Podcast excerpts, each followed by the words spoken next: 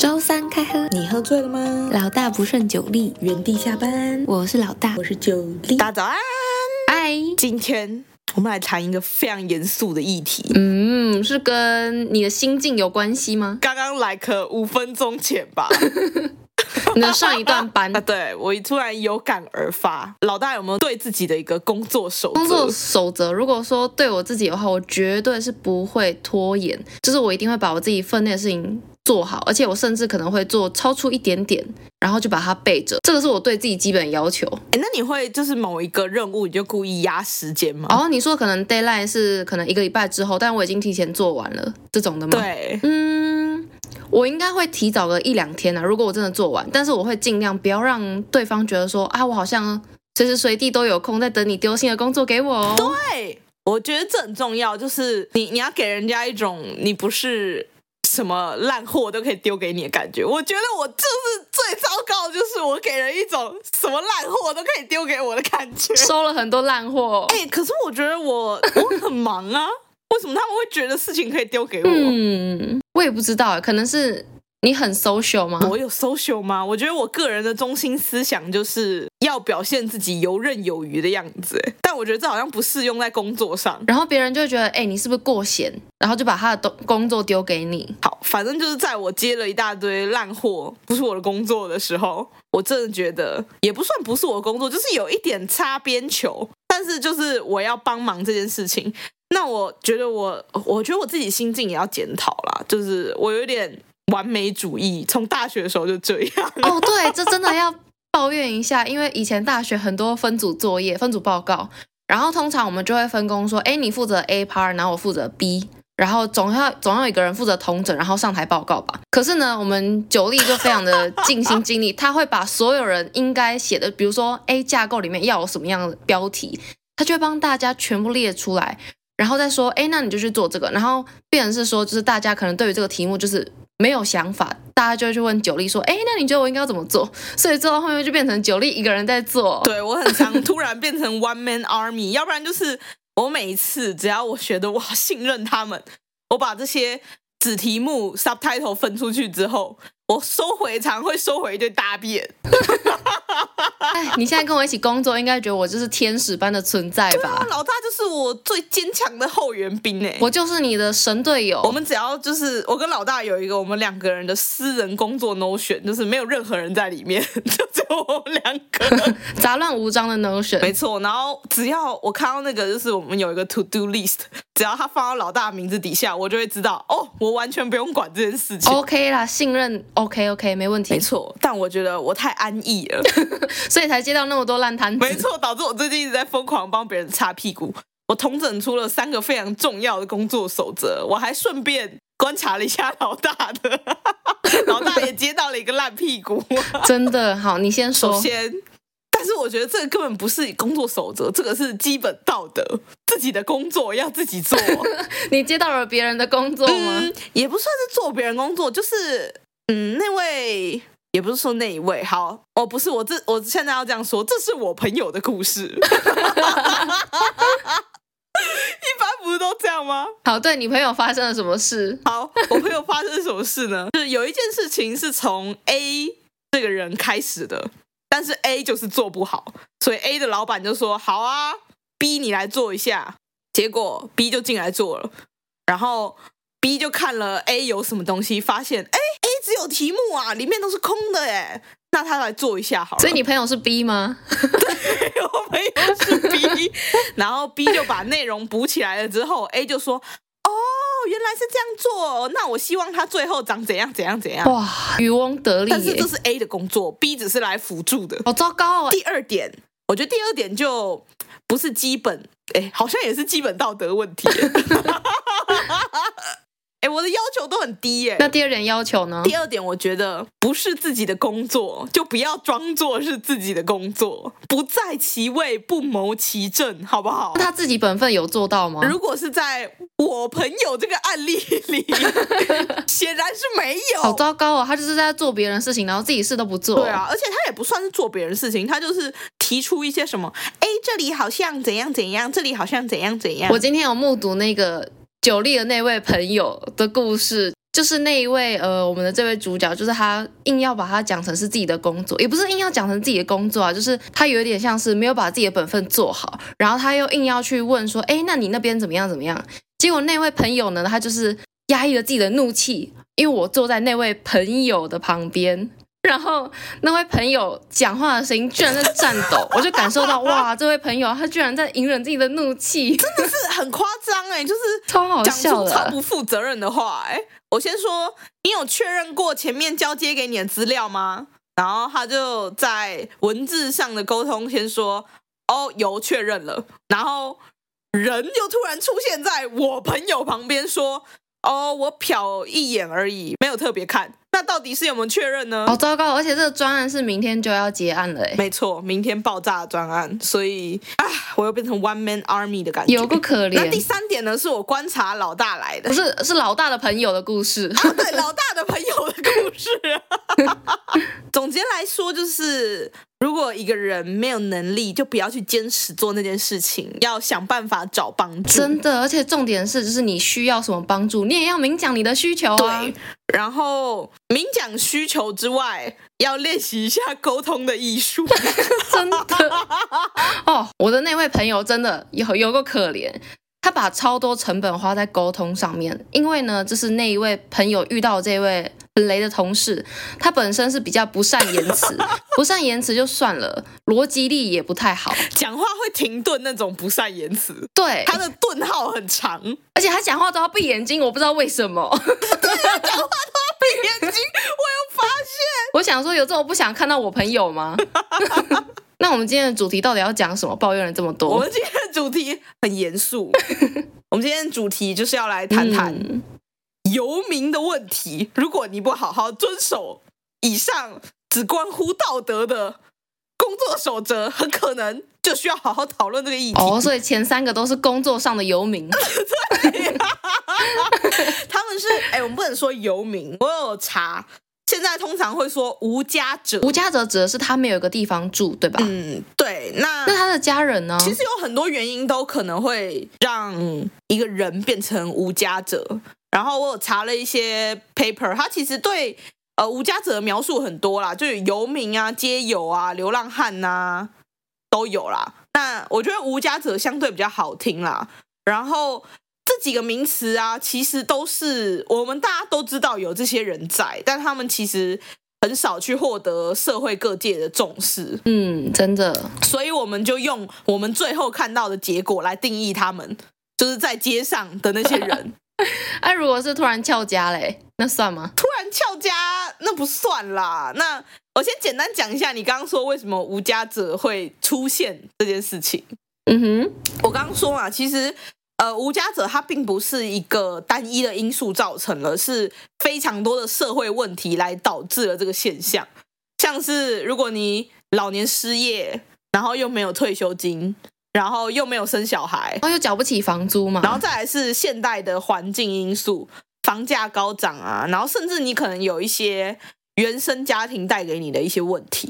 诶，我觉得谈原生家庭也是蛮好玩的。我之前看有看一本书叫做《呃家为什么会伤人》，我觉得那本书蛮好看的，推荐给你。虽然老大不看书，对我看书就会想睡觉。好 OK，那其实更多的呃无家者的成因是因为身心障碍。啊，真的假对的啊，因？为你可以想象，假设，嗯，假设你不要说假设你们家这样不吉利，假设你有一个朋 友，然后然后他的爸妈天天家暴打他，他会不会想离家出走？那跟身心障碍有什么关系吗？他这是原生家庭的问题吧？哦，对耶，我呛了。好，好，假设你举了一个 歪楼没的例错子，。好，那这样假设老大的朋 友，然后然后你朋友他的爸妈，假设都是失能、失智又失控的老人 Oh my 你会不会想 God 要离家出走， 或是把他们赶出家？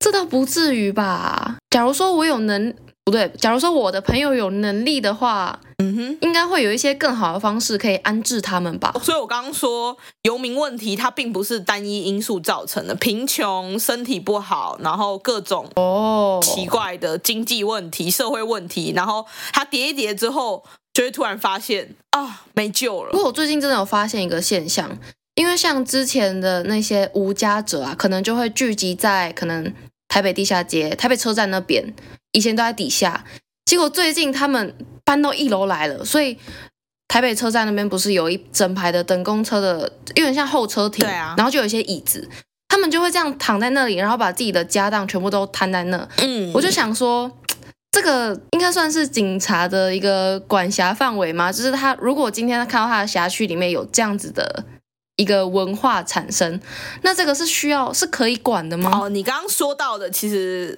呃，其实也是一个探讨的构面啦。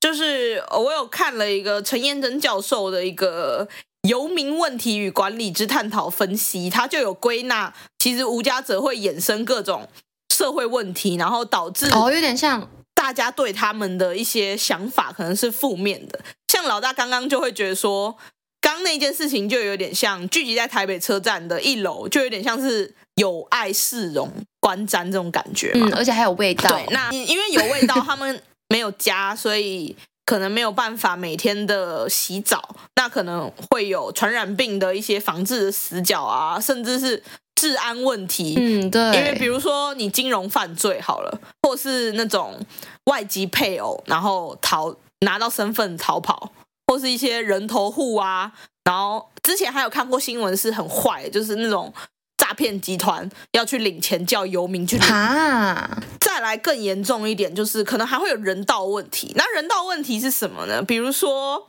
嗯，一个无家可归的人，如果他在就是天地就是他的床榻嘛，而他如果在他的床榻上寿终正寝，那是不是哦，也是一个问题？这感觉很难解决耶。对，啊，然后再来更多啦。虽然我们不想要说大家可能是坏人，可能街上的这些无家者，他们只是因为真的没有地方可以遮风避雨才在那里，但不得不说，一定会有。坏人嘛，所以甚至可能会引发一些公共安全的问题啊，然后还有呃观光客的眼光，其实就是跟市容有关。嗯，对，这哎，这真的不得不说，就是虽然无家者也是人啊，也是需要被关照，但是有些，就是我曾经有一次在搭捷运的时候，然后那时候刚好是下班巅峰时间，车厢里面人都很多嘛，这时候就上来两个看似应该是无家者的人，然后他们就是用那个塑胶袋包着自己的行囊，结果他们的衣服上面就是有咖啡色一点一点的，然后他们一上来味道就超重，就是一个屎味，而且重点是他们走过的地方都有留下有点像是屎痕的那种。然后我那时候哦就想说天哪，就是真的不是不是说我这是我没有办法尊重友善包容，但是我如果看到这样的景象，我也会想要远离那个现场、欸。哎，哦，会啦，就可能会有一些卫生或是安全上的隐忧嘛。但、嗯、对啊，但是你知道吗？我之前就是因为我现在晚上通常有时候都会跟我哥去河滨公园跑步，然后河滨公园的桥下其实就有一个，他用那个河滨公园桥下的一个椅子，然后有点像是用呃旁边用两个木棍，然后加那个椅子撑了一个很像小帐篷的感觉在桥下，然后我有时候就在幻想说，哎，如果有一天我离家出走的话，我还要。 怎么活下来？桥下好像是一个蛮厉害的选择。哎、我也曾经想过要离家出走，但是我很小很小的时候，大约国中吧，叛逆期，大家应该多少都会想翘家，就是一言不合就想离家出哎、走。我只是觉得出去冒险很酷哎、我倒是翘家这种事情，我倒是觉得还好，因为家里很舒服。哦，那你真的是乖小孩。我先分享，如果我离家出走，我要去哪里活下来？我都想的很好哎、就是你要活下来，一定要有食物嘛，水源嘛，对，还有在哪里睡觉。然后我也有点洁癖，所以洗澡好像也很重要。然后，呃，身为一个无家者啦，如果你那天找不到临时工的话，那个找事情打发时间嘛。嗯总结了以上几点之后，我发现图书馆。公共图书馆根本就是最好的安置单位地方。哼，哎、我跟你说，之前我去有点像是那种社区里面的阅览中心，它不像是那种图书馆很有规划的那种，它就真的是很简单的提供你可能报纸那些的，然后真的会有很多看起来像是游民、无家者，然后他们就是常住在那里耶。可是因为他们有呃那什么阅览中心好像会有打烊时间，然后他们就是会啊，十点就闭对馆。他们就是好像会准时在早上七点开的时候，他们就冲进去，然后在里面睡觉或者是喝水那些的，然后待到闭馆之后他们才出去、欸。哎，真的会这样哎、所以他半夜不睡觉这样吗？半夜应该就睡在外面吧，因为外面有个公园呐、然后也有那种长凳让他们睡。哦，哎，说到长凳，我有发现，就是台北市的公园以前那个长凳中间都不会有一个凸起来的把哦，手，扶手对不对？对，现在很多新的几乎都有。然后我就听我社工的朋友说，那就是为了就是有人投诉那边很多就是会睡在公园的一些游民什么的，然后哦立委就要去处理嘛，然后就叫社工要处理嘛，怎样怎样。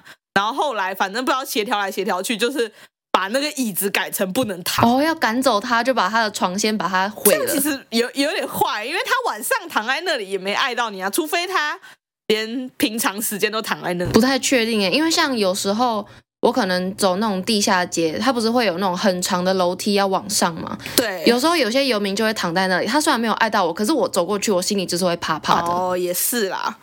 好啦，那对啊，那我刚刚说在为什么图书馆很棒，我就总结一下。我其实一开始想那个想要离家出走去哪，我一开始是想庙、欸，哦，因为庙里有茶水啊，然后还会有人拜拜的贡品不拿走啊，然后就可以吃。然后庙里的厕所，现在大厕所都会有那个无障碍厕所，我就可以在无障碍厕所里快乐的擦澡这样。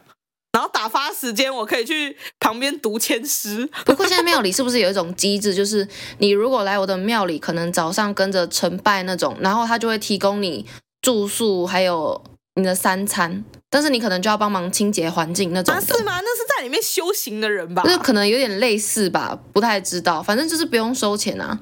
但我觉得如果要解决这么酷哦！哪哪个庙有这样啊？我是之前看人家网络上在说啦，就是有一些庙有这样的机制，但是我不确定到底实际上哪间庙有。那应该是很大的庙，嗯有可能哦好，那我可以去帮你咨询一下我爸，他超级爱静香。也不过讲到那个离家出走，就是我国中不是超级叛逆嘛，嗯，然后那时候就是跟家里关系其实也没有到非常好。对我今天领悟到你的叛逆了。对我今天整个中午一个半小时，我都在跟九力分享我国中的疯狂的荒谬的行径。 然后九力突然顿悟说他是好孩子，我真的是傻眼，跟老大真的很不搭。 我们找时间跟大家分享一下老大叛逆的巅峰。对啊，哎、那真的哦，很多值得讲的。好啦，总之就是我哇，那你妈听到会不会血压又飙高？一起不好的往事。总之就是我国中那一阵子啊，就是因为青春期少女嘛，人家可能随便念你一句，你就会觉得哦好烦哦，又来了，我是不被爱的孩子。然后我那时候就想说，我真的 是干你脆小剧场好多真的啊。然后我那时候就在心里盘算说，我就是隔天放学后我就逃去朋友家，我就不要回家，这个家没有爱，没有温暖。但是我通常就是可能在心里盘算的时候，我妈就突然说：“哎，明天晚上吃糖醋排骨哦，明天晚上吃佛跳墙哦。然后我就抵挡不住美食的诱惑，想说：“啊，不行，我不能翘家，我家的东西太好吃了。哎、我小时候也会这样， 比如说我我爸或者我妈骂过我之后，我就会在心里就是跟我自己说，记仇我这辈子都再也不要跟他讲话了。 然后隔天我家就会出现肯德基或者麦当劳啊， 只是真正意义上的为五斗米折腰、哎。对啊，我 我真的是为五斗米折腰。哎、不过讲一个比较夸张的，因为我其实很爱出去玩嘛，嗯，然后之前我妈就曾经说过，就是我很像是离家出走的小孩，因为我曾经高峰期吧，就可能一整个月都在外面玩，不在家，就可能去了呃在国内旅游玩，马上又去国外玩。然后我妈就说：“你这样子跟离家出走有什么两样？”哦，哎、家人好像都会这样讲，就会说你们现在是把家里当饭店是吗？对，就是只有晚上睡觉的时候会在家。不过我这情况又更不一样，因为我是连晚上都不在家。 但是如果说就是很少在家，就算是离家出走的话，那九力根本就是现役的逃家者吧？一天到晚都逃去维尼家。我已经训练好，就是一开始我还会跟我爸妈说，哎、我今天去维尼家哦，什么什么的。然后现在是只要星期五一到，我爸妈就会自动知道我今天不会回家。啊今天没有女儿啦，哦，然后我我爸有时候我回来的时候，他还说，哎、今天怎么回来啦？还会觉得很惊讶。哎酸我好不好？好了，刚刚讲了比较轻松的一些，就是我们自己对离家出走的想象。后面其实我们今天想要来对于如何解决无家者这个议题，然后因为我朋友是社工，然后我就有问他一下，他曾经好像就是第一线社工，然后他们就是要在很晚的时候，那时候疫疫情吧，好像他们要发口罩嗯跟一些物资给街友，因为呃这些呃街友他们通常都是靠打零工，嗯比如说那个房屋那个站牌，站着要拿举的那个牌子，然后还有一些是去工地，然后还有庙会正头的，哦，所以其实大部分的游民应该是说他们自己有自己更生的能力，但是他们就是一只差在没有家、没有一个住的地方而已嘛。对他们其实就是没有家，并不是说什么是阿达阿达，或者就是要躺在那里的人。嗯，只是我们看常常看到，有时候公园就是平日大家该上班时间还在那一些游民啦。我朋友说，通常是因为他可能身心障碍或是有一些疾病，所以他真的没有办法找到临时工的机不会过。其实感觉现在的体制跟社会是对于要解决游民问题这件事情是蛮消极的诶，因为没有看到什么实际作为啊。哎，其实是有哦政府，其实他有喊一些口号，他是说要让游民脱游，然后要有安置。口号政府、哦，但是在政府单位工作就是这样。我朋友他就说，其实他们在第一线的社工，通常是卡在呃游民跟明代还有一些高层长官的要求下比。如说呢？明代跟高层的长官，他想看到的就是，哎，有民众投诉这一区很多无家者，他不想看到，所以长官的诉求就是要社工把游民变成暂时看不见，然后把一些安养机构，不是安养安置机构，嗯，然后都设在超远的地方。但我刚刚前面有说嘛，无家者他其实是靠着每天打零工，是啊，那你越靠近市区，你肯定是零工的机会越多啊。怎么可能？你每天早上超早起床，然后他也不可能有车啊，或者什么。所以说政府其实有成立所谓的安置中心，让这些游民住吗有有，但是床位有限，然后哦也有一些安置中心太偏远，比如说我记得新北投好像就有一个，哦。然后但是都没有游民要去所。以那些游民如果住到安置中心，他们实际上需要做什么？呃，他就是在安置中心，然后会给一些津贴，然后他要去那个什么失业救济中心什么什么的，要有去那个证明说，哎，我有在找工作，然后什么什么的。哦，就业中心通常也都是在市中心啊，通常都是在嗯，对，市政府附近的办事处吧。对啊，所以啦，刚刚说，呃，第一线的社工通常会在一些明代或是高层长官要求下，他们需要把游民变成暂时看不到嘛。但是你其实要让这些无家者，他就已经他已经没有什么好失去的了，所以你要跟他沟通，让他乖乖听话。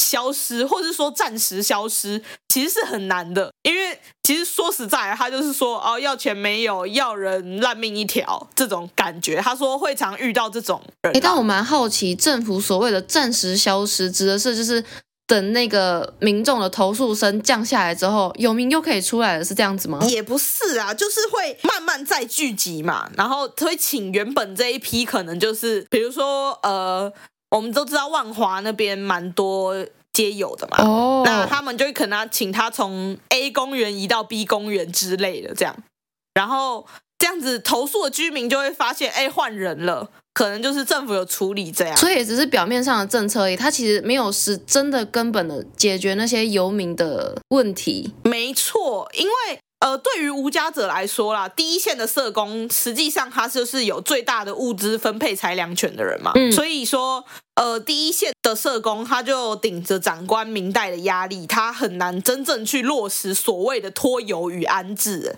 他只能让他暂时消失。所以他们就会透过手上可以分配的物资，来请一些就是找几个游民头头来协助大家迁徙，或是或是办理一些就是安置登记啊什么什么的，然后让他饱餐一顿。实际上是没有真正解决问题。哎、这让我突然想到，因为我以前国中的时候，附近也有一位游民，然后他就是几乎每天都会在我们学校附近的路口卖玉兰花，有时候就会有人跟他买嘛。那照理来说，就是哦，那篮子个里面、车那边车阵里面穿梭那对对种啊吗对，那照理来说，就是你有卖出去，你篮子里面的花一定会跟着变少嘛。但是隔天又会看对啊到它又是一盆崭新的玉兰花，而且还满出来。然后后来我有一次就听补习班老师们他们在聊天，结果就得知到那一位游民，他其实在呃在附近是有房子，只是因为他跟家人的关系不好，所以他自愿变成游民哎、有啊，很多都有这种的、啊。我看那个台大有一个老师叫做黄克先，他就有做很多类似无家者的一些社会研究啊。其实有遇到很多各种各样的人，还有遇到那种就是会写书法啊，怎样怎样的哦，但他就是不想回家，他觉得在街上他更有他的价值存在感。很自由，还不用缴税。啊啊、对啦，还有那个啦，有一些游民的人生态度其实就是算月光族嘛，就是有种今朝有酒今朝醉的感觉。嗯，我爸他很喜欢去那个静香，他是一个拜拜狂热者。 然后其实他就有说，那个呃庙会的正头有时候就会请无家者来，就是那个游行浩浩荡荡的，要够多人嘛。哦，会请他们一起来参加这个这个游行吗没？有没有是有付薪水给他们的，哦，就有点临时工的感觉。然后其实蛮常可以看到他们拿到钱之后，就跟其他人买东西吃掉，然后可能就留明天一餐的钱，然后隔天又再找临时工的工作。而且他吃掉，他是甚至还请其他可能没有钱的街友吃，这样我觉得这完全符合那个人性的，因为之前有一个理论观点是说，通常胖子会出现在比较穷困，然后比较不知道下一餐在哪里的人家，因为呢，就是有钱人会觉得说啊，他追求的是心灵层面。我今天有了，比如说一百块好了，那我可以只吃十块，那我其他存下来，因为我知道我下一餐不管再怎样，我都还是有的吃。但是比较穷的人不一定，就他可能知道说啊，我这一餐有着落，但我下一餐不知道在哪里，那我就是先解决我眼前的为主。然后就不会去想到后面说啊，我要存钱，我要干嘛干嘛的。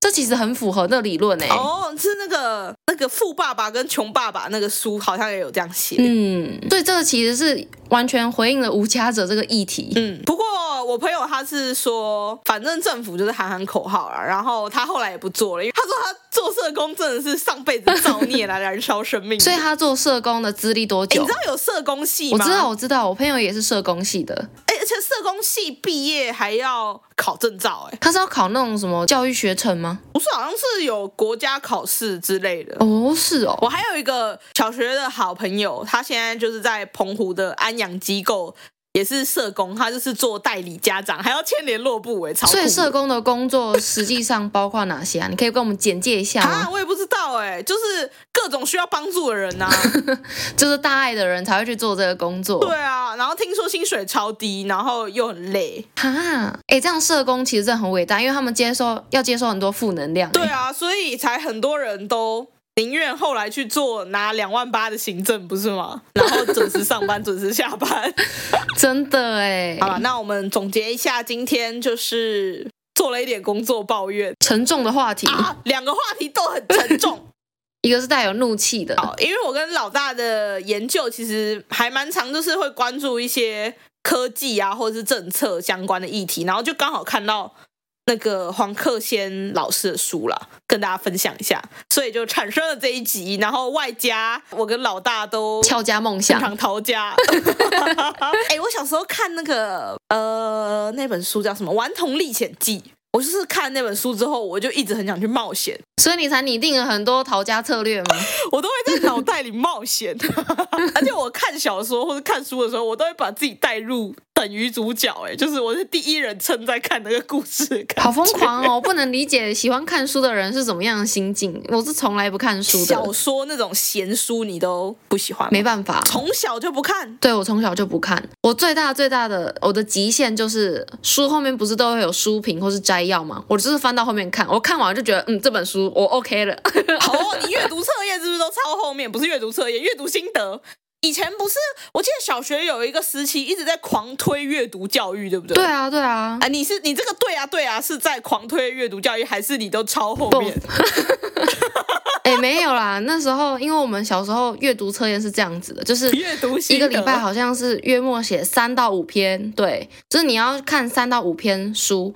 然后那时候我们班上是有一个竞赛，就是你看越多本书，老师就会给你奖励。但是你知道我就是无欲无求，我觉得我也不贪图那些奖励，所以我就是宁愿被老师罚，然后去爱校服务那些的，我也不想看书，反正我只是抄了就 OK 了。 哎、我跟你不一样哎、我是狂写，呃，我忘记是怎样，就是我很喜欢看书，但是我没有特别喜欢写阅读心得。但是写阅读心得好像就可以不用，因为你们班如果得奖，然后老师就会给你一点特权，比如说哎、不用当值日生啊，还是什么什么之类的这种。然后我就去 嗯，买了一本《伊索寓言》，然后每一篇都很短哦那种。天哪，我就直接把《伊索寓言》每一篇一模一样的抄上去当心得。小时候真的都很不能理解那种会去图书馆借书，或是甚至去买书的人，脑袋到底在想什么？假如是真的你很喜欢的作家写的 嘞，我根本不知道有哪些作家。你真的很棒 哎！有啦，我后来有看什么藤井树之类，但我也是后后面那种摘要看一看。 哎、但我一定要偷偷抱怨一下九力。你说九力明明知道我很讨厌看书，可是他有时候一大早就会赖我说：“老大，我推荐你一本书。”然后他就传网址给我，我就跟他说：“你忘记我不看书吗？” 然后他就已读不是，我我就。觉得很好看呐、 我还是要分享我觉得好看的喜悦给明你。明知道我不看书，还推荐我。你在不在？你接不接受这个喜悦，在于嗯，我也不知道在于什么。好，反 正总之今天就是在我的一团混乱中结束这集好了。好的，我们祝福大家。工作都不会遇到雷包，工作都要自己做。不是，我要祝福大家的图书馆的冰水都低于十度我的天哪！ 啊！冰水高于十度，你可以接受？我觉得，嗯，不知道，没有什么感觉。拜拜，拜，欢迎来到知识考古今天的知识考古是一个非常哲学的问题，哦。也很直白，又直白又哲学的问题。你是说，如果一一一辆火车，你可以控制它要撞死一个人，还是撞死五个人？ 类似这种吗？ 啊那个已经上升到就是一个人生大义的 问题。我们今天没有这么这么困难，其实就是因为前几年疫情嘛，嗯哼，前几年疫情，其实二十多岁就是刚好呃二十五二六毕业，差不多这个区段。谁？我们吗？哎，我们啊，我们也算是，因为不管是大学还是研究所毕业啦， 你可能工作会不好找，然后产业形态又变得很快。你看现在 AI 早上是一个朝代，下午又是一个朝代，然后各种典范嗯颠转覆移了。产业结构。我就看到 Reddit 上有一个很棒的问题是，没错，二零二三年，二十多岁的你想过或是遇过最糟糕的事情是什么我？觉得很有趣。来来看大家人生到底多坎坷。 没错，然后我就搜集了一些我觉得很棒的回复，那我们就一一来跟大家分享一下。好的第，一点，我觉得真的就是呃，社群媒体啦，就是一种破坏式创新。怎么说？哇？想要破坏式创新，我头就好 痛。最近研究主题啊呀、没错，好，那第一位网友的回复是：媒体让人觉得你在二十多岁的时候就应该把世界的一切都弄清楚了你。是说什么万物真理？然后宝宝是怎么出生的吗？宝宝这种出生的，这个应该山道猴子都懂请听上一 集。哦。我们上一集有讲造人啊，对啊，大家赶快去听哦。 哎、但你不觉得他的回复很哲学吗我？很想知道他到底弄清楚了什么东西。就有一点像是，呃，以前不是我忘记是谁的书了，谁的诗有写什么？以前车马慢，嗯然后感情怎样忘了。什么？你有讲跟没讲一样？你你没有听过这个这个文句吗？没有，，我少时不读书。不是你 IG 不是很喜欢乱滑吗？ 有一些语录应该也会有吧不？是啊，我的 IG 都是吃的啊。就是那个什么啊，什么那个时候车马慢哦，从前车马慢，一生只够爱一人，这是加酒语录吧？这个是木心的诗啦。那现在呢？现在就是你想爱几个都可以。对对啊，你现在可以爱很多个，因为现在书信很 快，也不用车马了，你就坐在家里滑就可以了。我透过五 G 来爱你。没错，五 G 的爱。好啊，你害我突然觉得这一句话很不哲学。那不然还有谁？还有什么其他的？下一个这个就真的很哲学了，好不好？嗯哼，刚突然想到，我们研究所的时候，我们老师对我们两个写作风格的评价。我们就是两个极端值。对我记得我们那时候要写第一章的时候，我们就交了一个初稿给老师嘛，对然后老师就说：“哎，老大写的真的很易懂哎、我太白话 我们了。老师超超会用词的，他说我很易懂， 然后他就说，嗯，九力写的很华丽耶。对，我们两个完全是不同的值。到我们要毕业的时候，我们老师就说，哎，老大的文具就从白话越来越进化了，然后我们老师就说我的文字就是越来越不浪漫了，感觉被生活摧残过。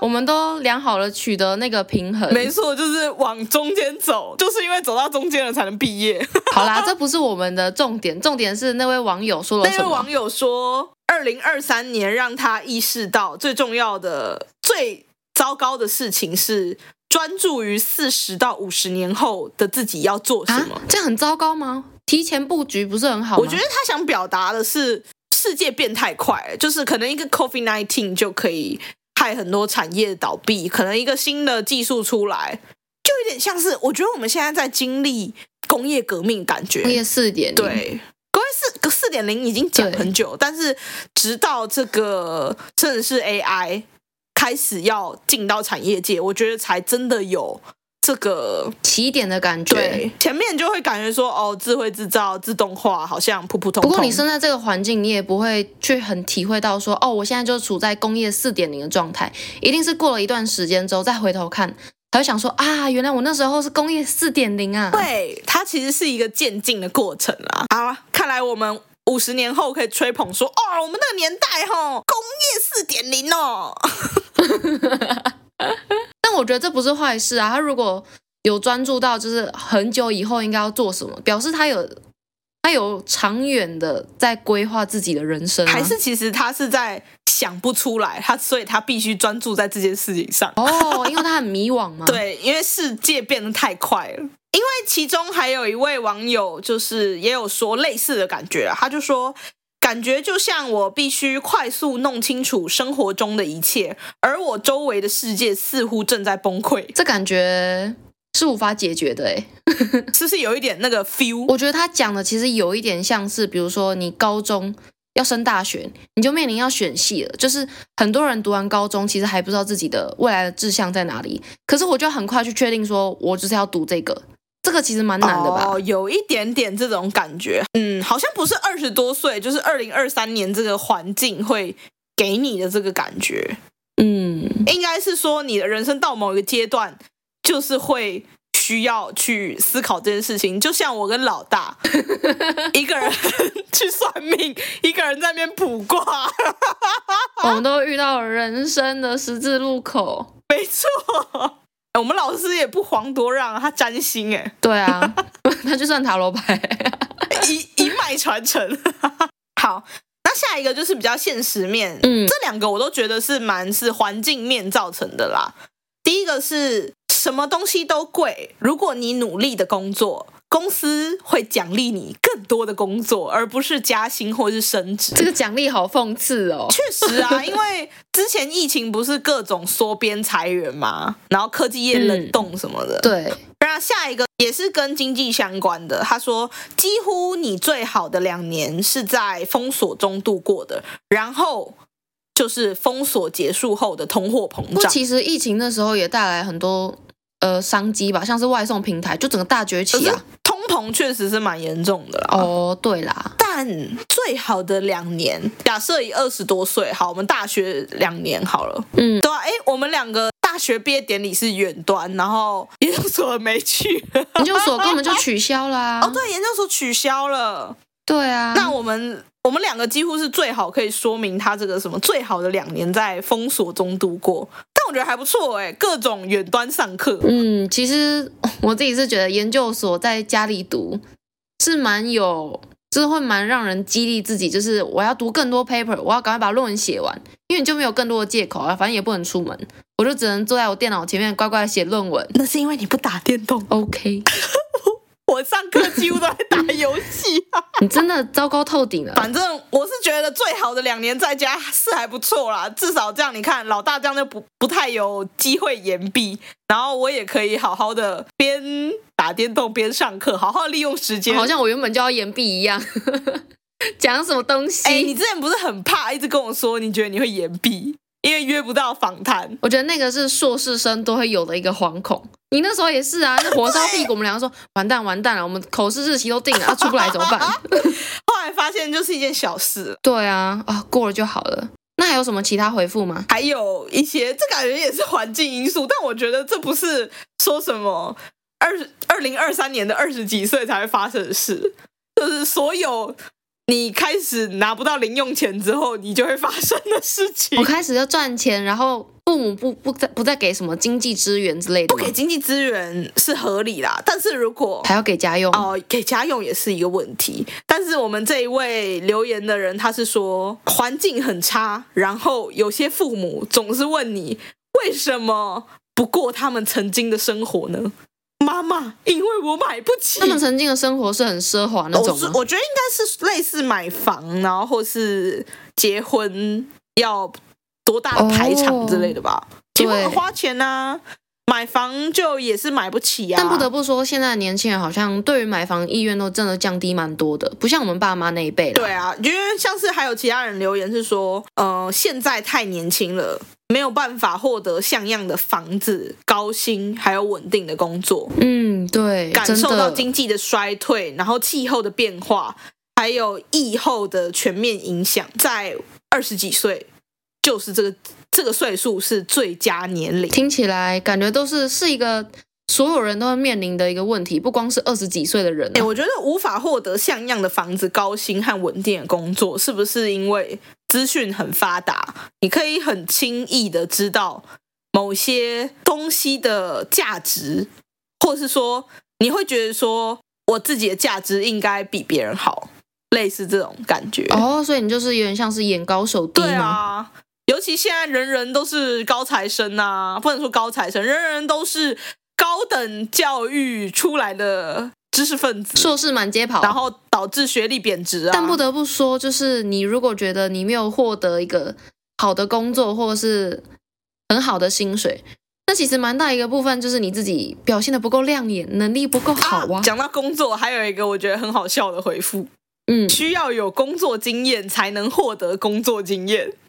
哦，很多面试官都写说什么无经验可，然后去了之后问你说你有什么工作经验吗？没有啊，我就是来这里学的、啊， 不欸是吗而？且没有，啊你可以说就是你有可能有做过一些专题啊，或者是社团，blah blah blah，这种都可以是一个经验吧，不一定。我觉得他们说的工作经验不一定就是真的是代表一个正式的工知道作。哎、因为其实现在真的是网网络上蛮多人在讲说，有一些工作虽然主打的说不用工作经验，但是实际上你去面试之后，他可能都会希望你在内心期待你说，哦，你可能至少有过什么一到两年的真的是全职的工作经验，有劳保的那种哦，啊那种才算。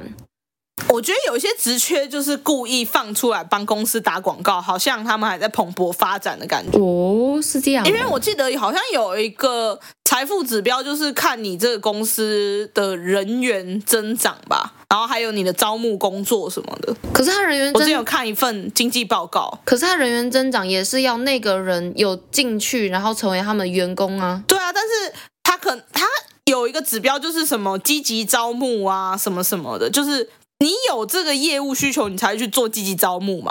它其实就有一点像是作弊啦，哦，灌水用的。对他其实根本不需要这个人，但是他想要满足一些呃公司评价、评比之类的。嗯，哎，这个很好笑。下一个是呃，这位网友分享说。我讨厌，我必须使用 app 才能约会。 这是现代人的 通病。大家都喜欢网络交友，但没什么不好很啊。方便啊，你可以很快的认识你生活圈以外的人啊。 对啊，只是对方的来历，你可能需要花更多时间去查证，免得遇到诈骗集团。哦对耶，但我觉得透过 app 认识人，我觉得是 OK，但是要有 app 才能约会是不一定的、啊。你们两个见面就是约会，为什么还要透过 app？你们要线上约会啊？他是不是都找那种要刷礼物的主播？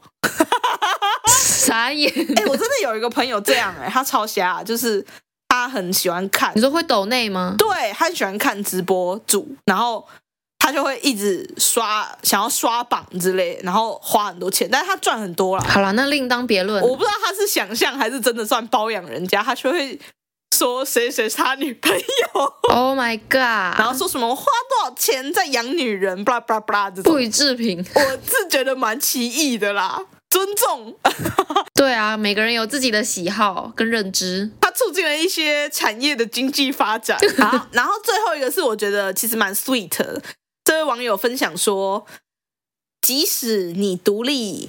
并且会自己支付账单，你的家人仍像小孩子一样对待你对待小孩子是什么？呃，饭要把你送到嘴边，喂你吃才肯吃的那种吗？没有吧？可能就是我猜啦，他的这个意思应该是，比如说，哎，太晚回家报备啊，然后去哪里要报备啊之类的吧，这种。哦，那还好吧，家人的关心啊，所以你都会主动报备？我会讲啊。那你以前翘家的时候会吗？我就没有翘过家、啊， 因为我都被美食拉回去，我怎么会翘家呢？那你以前在屋顶喝生活泡沫绿茶的时候，你跟你妈说什么？我去参加读书会。哎、 哦哟，那个是我用第八节的时间啦，所以我翘课。 对你没有翘家，你翘的是课，要回家吃饭 啊呢、我是要笑疯。 哦，国中有太多事情要讲，这个我需要帮你剪掉吗？ 不用啦。 OK，那我们下次再来开一集讲老大非常灿烂的叛逆生活。没错，国中小屁妹的历史那。老大嘞，你觉得对这个题目，二零二三年二十多岁的你想过还有遇过最糟糕的事情是什么？其实说实在的，我这个人是一个很随遇而安的人，但有可能是因为我遇到的可能一些机遇都不错啦。因为我我自己是觉得说，就是一件事情会出现在我生命里，它一定是有原因的、啊，可能它是来帮助我修行，让我下辈子轻松一点，不用修那么多行，所以我就会拥抱它，接受它啊，反正船到桥头自然直啊。所以我目前是没有遇过那些很糟的事情、啊。请问九力是来让你修行的吗？哦，真的不得不说，你让我修行了非常，你让我磨练了很多， 包括每天早上要耐热去买早强餐身，健体，还有对于打电筒要有不同的包容程度。我爱你。你哎、可是如果真的要讲的 话，刚刚那个哼，超级超 级，听起来像是白眼翻到后脑勺的哼哎、哎、我刚刚真的在翻白眼呢、欸我头好痛。不过如果真的要讲一个比较实际的例子的话，可能就是因为我的肠胃非常的破，然后有时候肠胃炎，朋友又偏偏约在那个时候约我出去吃大餐，那我这个时候就只能在旁边看大家吃大餐，然后我自己一个人要在旁边喝水、白馒头、 白吐司，有够可怜。那你就不要去啦。啊，我就想去啊，大家聚会聊天，我很开心啊，我是一型人哎、哦，OK，OK、o k OK，你要去获得能量，我需要获取能量你就已经肠胃炎了，还那 个，还如果还损失能量，就太亏了。对啊。那不然九力呢？你觉得你遇过很糟，或是想过很糟的事情是什么？想过很糟的事情，其实就是我发现自己其实是很平凡的人。啊，不然你原本觉得自己是个什么样的定位呢？刚前面有跟大家提到，我很喜欢看书，然后我就会把自己带入主角第一人称这样。嗯，哎、我是真的看书，就是主角遇到一些很伤心的事情，我就会拿着那个书，然后一直这样 哭，什么一把鼻涕一把眼泪吗？然后我就会想说他真的太可怜了，这样。我的天哪、好，然后反正就是主要是也不知道是不是年纪越来越大，我就会发现自己很平凡，然后接受自己很平凡。但我觉得这不是一件很糟的事情啦，只是发现自己很平凡当下，你会觉得说，哦，这绝对是我发现我人生最糟糕的事情了。但你接受自己，这个就是长大的瞬间呢、啊、对啊、长大的瞬间就是你发现自己很平凡，然后并且你接受了自己的平凡。对你跟自己对话了，然后我后来就有去看一些书嘛，人生有三大平凡，就是接受自己平凡，接受你的父母平凡，接受你的儿孙平凡。那你的人生其实会快乐我觉很得多。嗯，这一集提到很多很哲理的东西，虽然我本来就没有没有觉得自己不平凡啦，没错， 但是哦好儿孙平凡，我觉得如果要接受自己儿孙平凡，可能比较难一点，因为每个小孩在父母的心中都是啊，你最帅，你最漂亮，你最优 秀，就算你是个 p r e g a n 所以他在第三个阶段啊呢、哦哦，最后一个阶段，如果接受，就是你已经可以成仙悟了。 道，没错。好，好，在我接受自己很平凡之后，我发现我遇过最糟糕的事情，其实就是没有甜点吃这还了。好，是我在看的动画，一周只更新一集，然后害我看了一集就要一直脑补下一周、下一集会发生什么事情，然后我就要想一个礼拜，真的是身心灵的折磨。哎那那你不会一次累积起来一次看哦？他出新的，我就会忍不住想看呐、然后看了之后才发现没有下一集，我头就更痛哎、了。是超痛苦的。有时候韩剧也是这样，而且偏偏那种断点都会断在很关键的时刻。没错，所以我现在都会忍耐了。他没出完的，我就是不看。做得好，你长大了，你真的长大了，可是我又怕我不看，然后不支持他，他没有流量，他就画不下去了。你要接受自己很平凡，不会因为你一个人看它就流量大涨，好不好？这句话真的很好 用哎、我要接受自己很平凡。我 Google Map 里面那些拜托不要倒的店，我不用用新台币一直支持他。 总有一天会倒的。 我要接受他很平凡，他只是茫茫商海里面的一间店。哎老大，你悟到了。可能我上辈子修行修很多。 那如果喜欢这集的话，记得按赞、订阅、分享我们的 podcast 还有 IG，然后给我们五星好评哦。或是你有什么酷酷的研究问题，欢迎在 Apple Podcast 或是 IG 留言给我们，我们都会回复哦。如果有特别的研究问题，可能也会拿来知识考古一下。那祝福大家，身边的人都是凡人。修行成功。